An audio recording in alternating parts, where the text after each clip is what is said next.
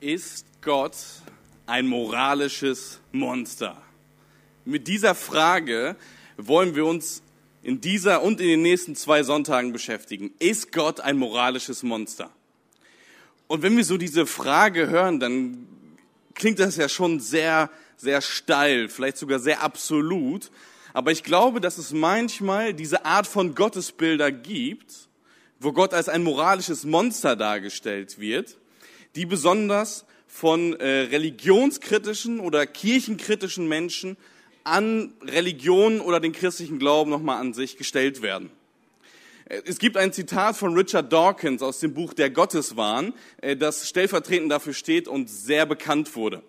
Richard Dawkins schreibt in seinem Buch, der Gott des Alten Testaments ist die unangenehmste Gestalt der gesamten Dichtung eifersüchtig und auch noch stolz darauf. Er ist ein kleinlicher, ungerechter, nachtragender Kontrollfreak, ein rachsüchtiger, blutrünstiger, ethnischer Säuberer, und jetzt muss man ganz tief Luft holen, ein frauenfeindlicher, homophober, rassistischer, kinds- und völkermörderischer, ekliger, größenwahnsinniger, sadomasochistischer, launisch, boshafter Tyrann.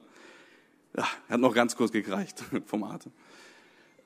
Das bringt Richard Dawkins als Kritik an dem Gottesbild des Alten Testaments. Und indem wir das Thema eben genannt haben, ist Gott ein moralisches Monster, was über diese drei Themen reinsteht, geht es weniger darum, ähm, religiöse Gefühle oder ähnliches zu verletzen, sondern es geht daran, was manche Leute eben an den christlichen Glauben oder an das Gottesbild des Alten Testaments herantragen. Ähm, und genau das wird hier deutlich. Das Interessante ist, ähm, es gab ganz viele Reaktionen auf dieses Zitat. Ähm, ein Alttestamentler namens Gerd Lofing sagte, Richard Dawkins hat nicht nur keine Ahnung von der alttestamentlichen Wissenschaft, er hat auch keine Ahnung vom Umgang mit literarischen Texten.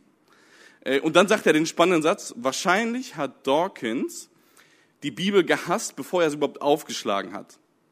Und dadurch macht er deutlich, es gibt bestimmte Grundprämissen, es gibt bestimmte Grundhaltungen, die Menschen haben und mit dieser Grundhaltung lesen sie biblische Texte. Und Richard Dawkins gehört hier vor allem wahrscheinlich einer Fraktion an, die man unter, nicht nur unter Atheismus packen würde, sondern unter einem fundamentalistischen Atheismus.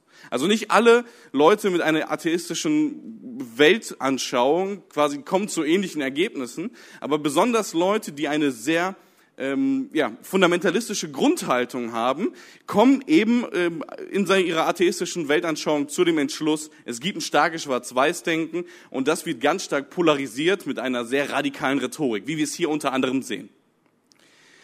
Ähm, es gibt aber nicht nur quasi verzerrte Gottesbilder, die irgendwie von außen, die von religionskritischen Leuten an uns rangebracht werden, sondern ich glaube, dass wir oft auch selbst verzerrte Gottesbilder haben. Ähm, oft ist das irgendwie die Vorstellung, dass wir sagen, auf der einen Seite im Alten Testament wird Gott als ein brutaler, skrupelloser, zorniger, äh, gewalttätiger Gott dargestellt. Und wenn wir ins Neue Testament gehen, dann auf einmal sehen wir Gott als den gnädigen, barmherzigen, liebevollen, ähm, treuen Gott. Und ich glaube, wir müssen uns von dieser Vorstellung verabschieden. Ich glaube, dass wir dadurch einen Keil treiben zwischen beide Testamente. Äh, denn in beiden Testamenten gibt es sehr bequeme Texte, wo wir sagen, boah, die lesen sich super angenehm, die, die mag ich, die machen mir überhaupt keine, mir keine Bauchschmerzen. Und in beiden Testamenten gibt es auch unbequeme Texte. In beiden. Äh, und wir müssen aufpassen, dass wir nicht so einen Keil reinschlagen und so ein Kontrastbild haben, sondern neben natürlich auch gewissen Unterschieden auch die Gemeinsamkeiten sehen. Äh, wir können Schlussfolgern, gerade ähm, aus dieser verzerrten Gottesbildern heraus, die Beschäftigung mit dem Gottesbild des Alten Testaments ist mehr als notwendig. Ich glaube, dass wir wirklich eintauchen müssen und fragen müssen, ist Gott ein moralisches Monster? Und das Thema, um das es heute eben gehen wird, um das Gottesbild, um das sich heute alles dreht, ist quasi mit diesem Begriff ähm, zusammengefasst. Tyrann. Gott ein zorniger Tyrann. Und wir wollen uns heute quasi eben mit dem Gottesbild des Zornes auseinandersetzen und eben fragen, ist Gott ein zorniger Tyrann? Richard Dawkins hat geschrieben, ein launisch boshafter Tyrann. Und ich habe daraus mal nur ein Wort gemacht, damit das nicht so ein Zungenbrecher ist und habe das Begriff, eben den Begriff zornigen Tyrann gewählt. Und wenn man sich so durch die ganze Bibel, besonders durch das Alte Testament einmal so schaut, wo überall dieses Wort Zorn vorkommt, muss man sagen, das könnten wir niemals in einer Predigt irgendwie alles untersuchen. Es gibt für den Begriff im Deutschen nur Zorn und im Hebräischen gibt es über zehn Begriffe dafür. Das heißt, auch hier müssen wir schon aufpassen, dass wir quasi nicht nur ein Bild vom Zorn oder vom Zorn Gottes haben, sondern dass es ganz viele unterschiedliche Konzepte gibt, die wahrscheinlich sehr ähnlich sind, aber trotzdem irgendwie unterschiedlich. Und wir wollen uns heute quasi nicht umfassend damit auseinandersetzen, sondern nur einen gewissen Teil davon uns anschauen. Und wir wollen heute eben eintauchen einmal vor allem in, das, äh, in, in die Vorstellung des Zornes von Gott im zweiten Buch Mose. Wir konzentrieren uns auf das Exodus-Buch, zweite Mose, äh, denn dort finden wir quasi einige Hinweise über den Zorn Gottes. Und das erste Mal, wo Gott explizit zornig wird, ist eben erst im zweiten Mosebuch. Im gesamten ersten Buch von Mose finden wir nicht einmal die Erwähnung, dass Gott explizit zornig wird. Es gibt natürlich bestimmte Texte, wo wir sagen könnten, okay, hier können wir vielleicht sehen, dass sich irgendwie ein Zorn manifestiert von Gott, aber es wird nicht explizit erwähnt. Das erste Mal wird es erst im zweiten Buch Mose erwähnt. Und zwar in äh, 2. Mose 4. Aber ich gehe noch mal ganz kurz auf die ersten drei Kapitel ein, um zu schauen, was äh, ist eigentlich die Situation, weshalb Gott richtig zornig wird. In den ersten drei bis vier Kapiteln des zweiten Mosebuches geht es darum, dass das Volk Israel gerade immer weiter wächst und äh, es vergehen Generationen und Jahre und Jahre und irgendwann kommt ein Pharao an die Macht, der nicht mehr die Geschichte Israels kennt. Und er sieht gleichzeitig, dass das Volk Israel gerade aber immer stärker wächst und sich immer weiter ausbreitet. Und er hat die Befürchtung und die Angst und die Sorge, dass dieses Volk bald zu mächtig sein wird und das ägyptische Reich übernehmen wird.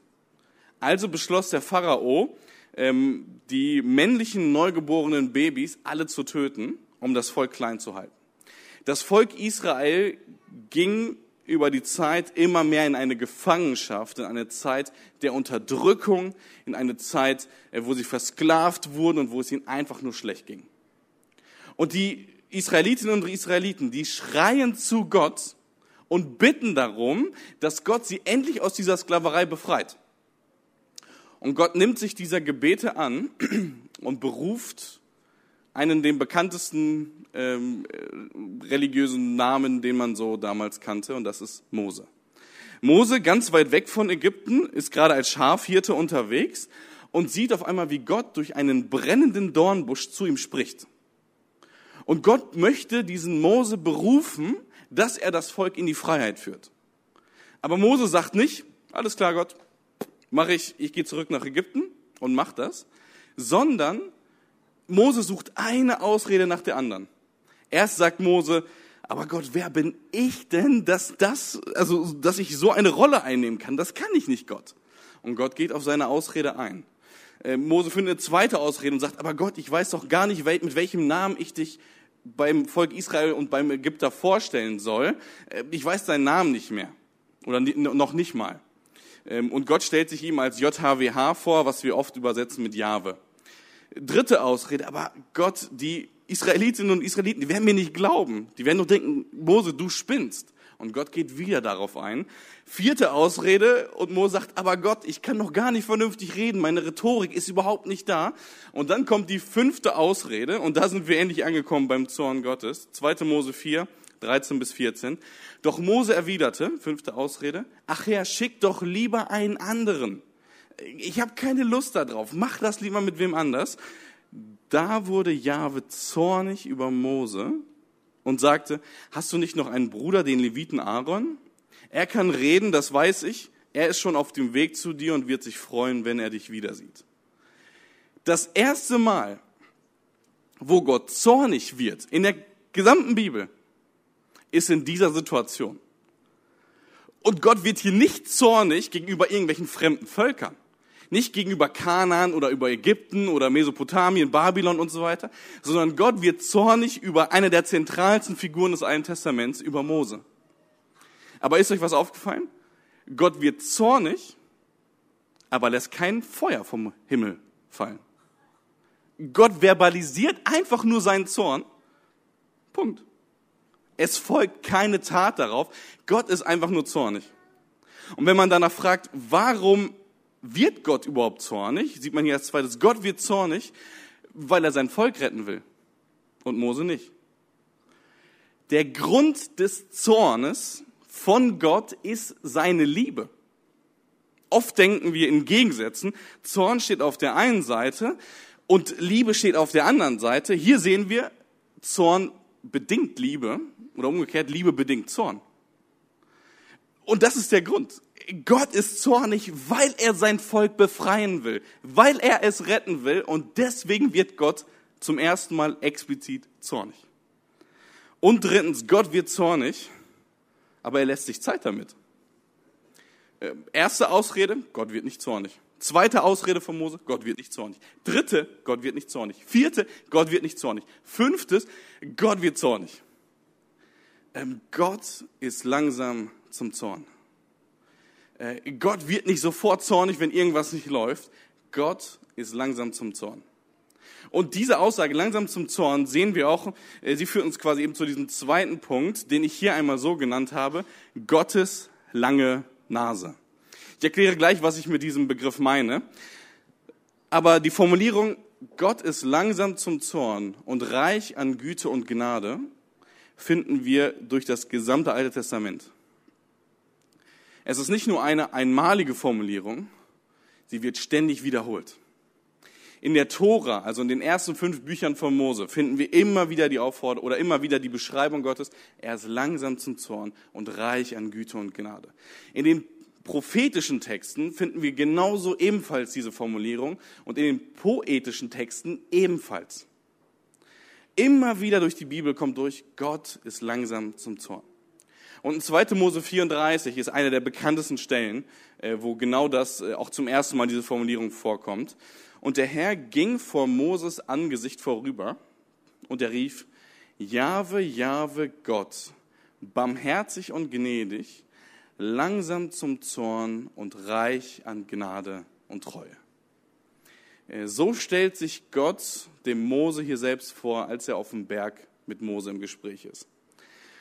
Und jetzt will ich einmal ganz kurz, wirklich nur ganz kurz, einmal richtig nerdy werden. Für alle, die so richtig, äh, die, die das mögen, einmal so ein bisschen abzunörden. Es gibt diesen Begriff langsam zum Zorn. Und hinter diesem, hinter dieser Formulierung langsam zum Zorn steckt folgendes hebräisches Wort. Ähm, Erek apayim. So wird es geschrieben. Äh, und das steht in unseren ganzen Bibelübersetzungen. Ich meine auch so, was ich gefunden habe, in so gut wie jeder deutschen Bibelübersetzung steht langsam zum Zorn.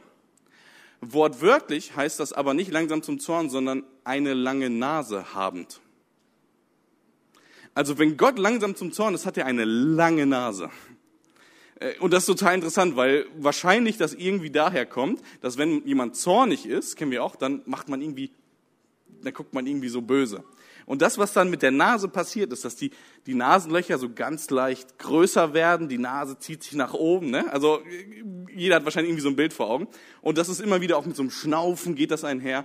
Und ich glaube, in der Antike, vielleicht heute auch noch, das weiß ich gar nicht so genau, ähm, sagt man, dass dann sich die Nase auch ganz leicht verfärbt. Das ist wahrscheinlich der Grund, warum es heißt, dass Gott eine lange Nase hat. Also langsam zum Zorn ist. Ähm, und das finden wir immer wieder. Und dass Gott langsam zum Zorn wird, ähm, sehen wir immer wieder in der Tora, wie es beschrieben wird. Ähm, Im zweiten Mosebuch, aber auch im dritten und vierten äh, und im fünften Buch rebelliert immer wieder das israelitische Volk. Es rebelliert immer wieder gegen Gott äh, und beschwert sich bei Gott, Gott, wir haben schlechtes Wasser, das Wasser schmeckt total bitter. Oder Gott, wir haben gar kein Wasser und sie rebellieren. Oder Gott, wir haben gar keine Nahrung und sie rebellieren. Und immer wieder rebellieren sie. Und brechen Gott die Treue, aber Gott ist langsam zum Zorn.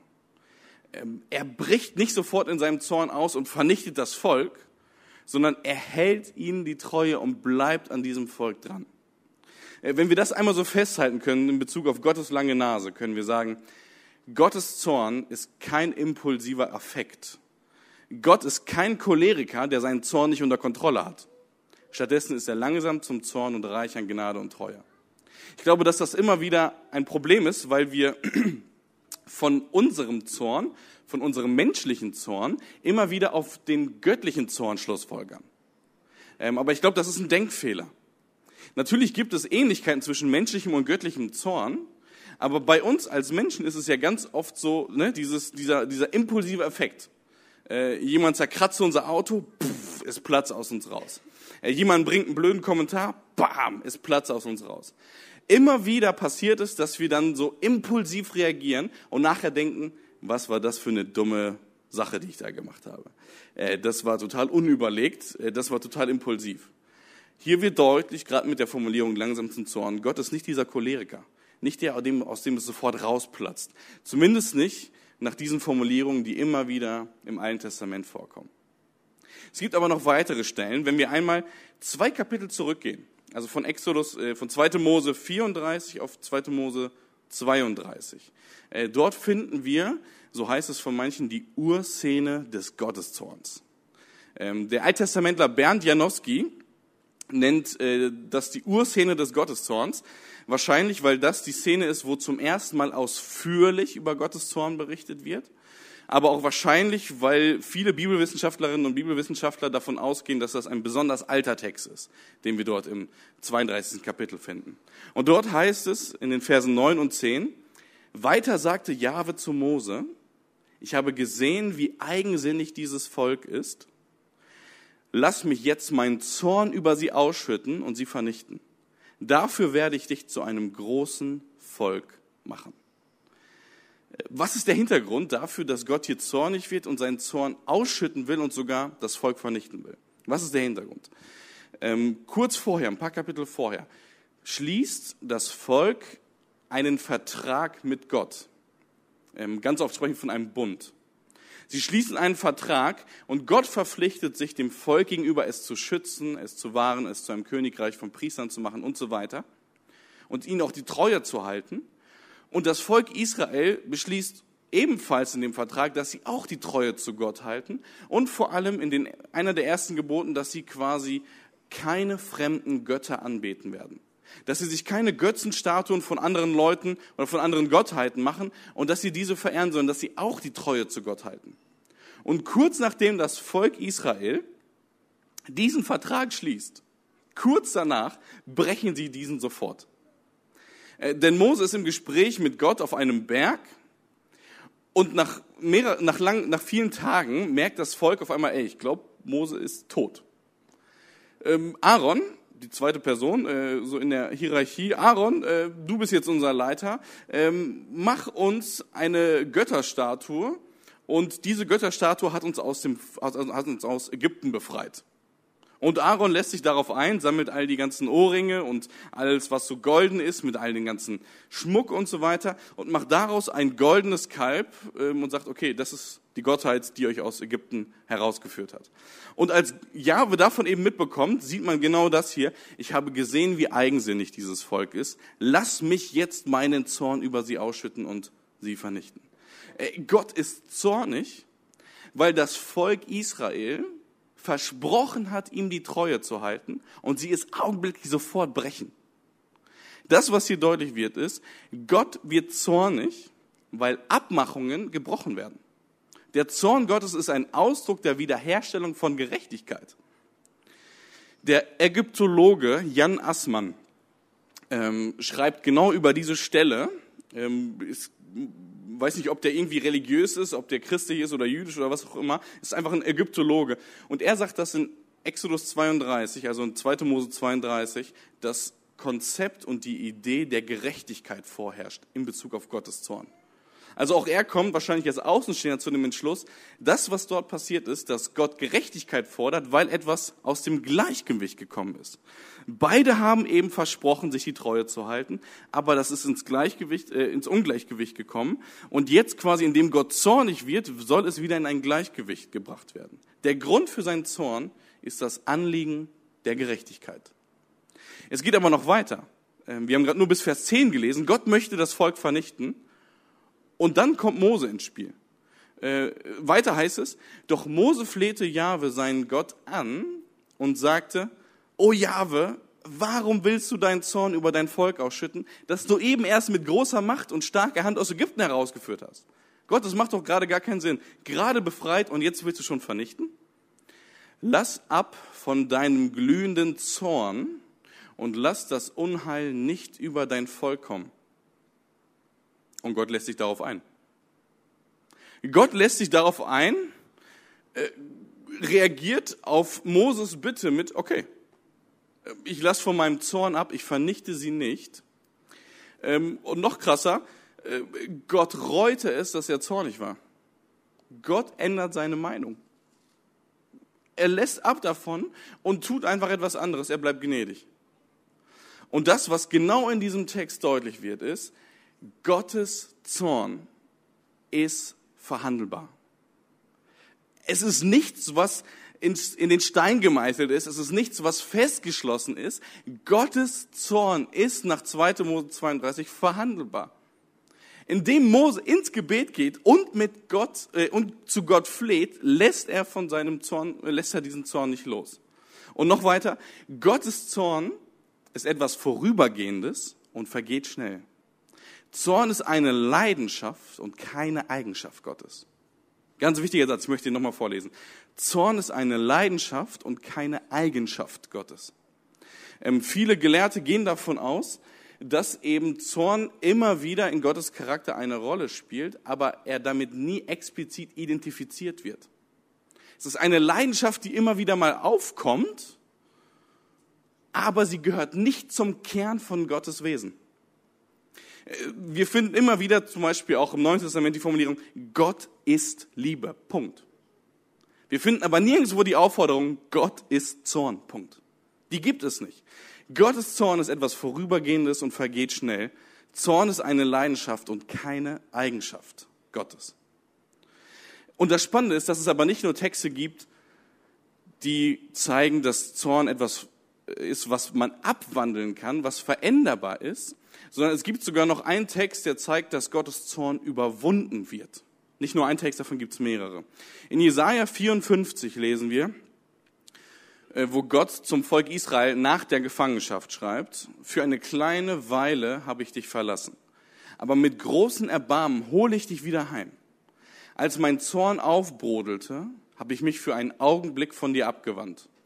Aber mit ewig währender Gnade erbarme ich mich jetzt über dich, spricht Jahwe, der dich befreit. Gott macht deutlich, ja, es gab eine Zeit, wo Zorn eine größere Rolle gespielt hat. Aber jetzt kommt eine Epoche, jetzt kommt ein Zeitalter des Erbarmens und der immerwährenden Gnade. Äh, wir können festhalten, Gottes Zorn wird überwunden von einer neuen Epoche des Erbarmens und der immerwährenden Güte. Ähm, das ist das, was immer wieder, gerade am Ende des Alten Testaments, immer wieder deutlich wird. Und natürlich müssen wir fragen, und Jesus? Wie sieht's mit Jesus aus? Wurde er auch zornig? Und es gibt tatsächlich zwei Stellen. Eine deutet darauf hin, die andere sagt es explizit. In der ersten Stelle geht es um die Tempelreinigung. Ähm, Jesus wird dort zornig. Wahrscheinlich äh, ist dort, oder ich weiß nicht, warum es explizit nicht erwähnt wird. Wir lesen nicht von einem Zorn Jesu, aber wir sehen auf jeden Fall, dass er ziemlich sauer ist in diesem Tempel und er treibt all die Geldhändler und all die Tiere und all die Gegenstände, treibt er aus dem Tempel raus ähm, und wird handgreiflich. Jesus wird selbst zornig in dieser Story. Aber warum? Weil der Tempel instrumentalisiert wird für wirtschaftliche Interessen. Ähm, wirtschaftliche Interessen sind gut und wichtig, aber sie dürfen nicht den Tempel instrumentalisieren. Und Jesus wird daraufhin zornig, weil er sagt, der Tempel ist in erster Linie dazu da, um die Nähe zu Gott zu pflegen durch Riten, Opferungen und ähnliche Sachen. Ähm, Jesus wird zornig, weil die Menschen quasi den Ort nicht mehr für das heiligen, wofür er eigentlich gedacht war. Und die zweite Stelle ist eine Heilungserzählung aus Markus 3. Dort lesen wir explizit davon, dass Jesus selbst zornig wird. Jesus wird zornig, ähm, als ein Mann mit einer ähm, verdorrten Hand zu ihm kommt. Er kommt zu Jesus und die Pharisäer und weitere Anwesende ähm, wollen nicht, dass am Sabbat geheilt wird.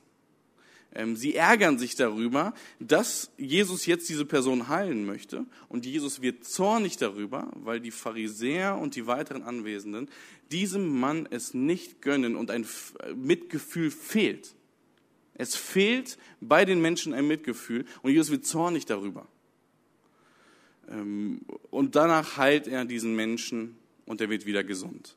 Wir können festhalten, Jesus lebt nach einem ähnlichen Muster, das schon im Alten Testament vorhanden war. Er ist langsam zum Zorn. Wir lesen nur an dieser einen Stelle explizit davon. Er wird vor allem dann zornig, wenn das Mitgefühl gegenüber anderen Menschen fehlt dann wird er zornig. Und das auch nur an dieser einzigen Stelle. Ansonsten von anderen weiteren wissen wir nicht, dass Jesus explizit, als er auf der Erde lebte, zornig wurde. Das ist ein kleiner Überblick mit bestimmten Nuancen, die ich betont habe. Ich möchte aber trotzdem betonen, dass nicht alle Stellen ähm, so erklärt werden können, wie ich es gerade gemacht habe. Ich glaube nach wie vor, dass wir aufpassen müssen, dass wir nicht alle Zornstellen einfach sofort irgendwie harmonisieren oder ähm, ja, irgendwie wegerklären können. Äh, ich habe persönlich nur Stellen gewählt, die, ähm, wo ich einen Zugang zu gefunden habe. Es gibt aber trotzdem weitere Stellen, wo wir sagen müssen, da müssen wir mit uns hadern. Da müssen wir ringen mit dem Text, weil wir nicht genau wissen, wie dieser Zorn zu erklären ist und wie genau das aufzulösen ist. Wenn wir das aber alles versuchen einmal so zu bündeln, was wir jetzt in der Predigt so mitbekommen haben, äh, dann können wir sagen, der Gott des Alten und Neuen Testaments ist gelegentlich zornig. Dies geschieht unter anderem dann, wenn Unterdrückung und Ungerechtigkeit überhand nehmen. Der Zorn ist aber kein Hauptmerkmal von Gottes Wesen. Er wird im Alten Testament immer wieder aufgehalten oder überwunden. Vielmehr ist der Gott des Alten und Neuen Testaments langsam zum Zorn und groß an Gnade. Und so sollten wir es auch handhaben. Wenn wir nochmal das Zitat uns vor Augen führen von Richard Dawkins, so können wir ganz getrost sagen, Gott ist kein launisch boshafter Tyrann. Gott ist kein zorniger Tyrann, der ständig seinen Zorn irgendwo ausbrechen lässt, Menschen vernichtet und so weiter, sondern wir haben gesehen, wenn man ein Gespür für diese Texte in der Antike bekommt, dann sieht man, äh, dass das nicht so einfach wegzuerklären ist oder dass man da so leicht mit so einer Polemik drangehen kann. Und gleichzeitig sehen wir auch, dass wir uns das zum Vorbild nehmen können. Langsam zum Zorn zu sein, aber reich an Gnade und Güte in unserem Alltag, wo wir unterwegs sind, genau mit diesem Mindset unterwegs zu sein, den Zorn immer wieder zurückzustellen, wirklich ihn zu verlangsamen, nicht diese Jezorn ständig aus sich rausplatzen zu lassen, sondern reich an Gnüde, äh, Güte und Gnade zu sein. Das wünsche ich mir, dass wir als Kirche diese Kultur prägen, wo wir langsam zum Zorn werden und reich an Gnade und Güte. Amen.